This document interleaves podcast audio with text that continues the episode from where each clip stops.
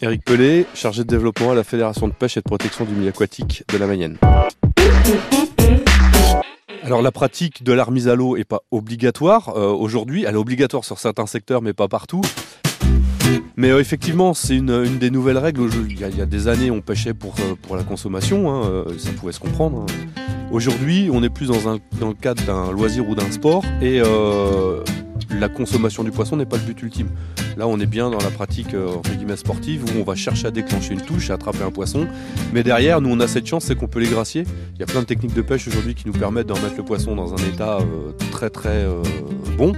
Et, du coup, la remise à l'eau se fait, se fait très très bien pour le poisson. Et ça nous permet, nous, derrière, de continuer à avoir des populations piscicoles en termes d'effectifs assez confortables. Les poissons, eux, continuent leur petit cycle de vie, vont continuer de se reproduire, vont grossir.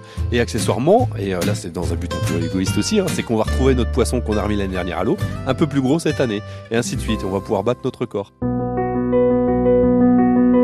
Euh, moi, c'est Enzo Fauché. Je suis euh, élève au lycée LMA du Haut-Anjou à Château-Gontier en filière production aquacole. On a été visiter donc une frayère à Brochet et donc quand on a été la voir, ils, nous ils nous ont expliqué le passé de cette frayère, comment elle était avant, les travaux qui ont permis de ce qu'elle est devenue maintenant. La plupart de ma classe veulent devenir aquaculteurs. Alors moi, c'est plutôt pour me rediriger dans l'aquariophilie, l'entretien des poissons, le nourrissage, le, le soin. Depuis que je suis tout petit, j'ai toujours voulu euh, toujours voulu faire ça. Depuis que j'ai visité, je crois que j'ai visité mon premier aquarium et ça a été le flash pour moi. Passeur de savoir.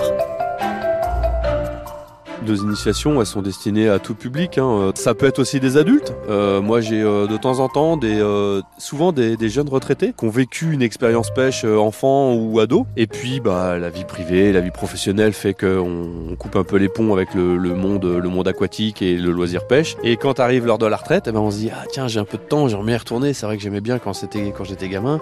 J'aimerais bien retourner.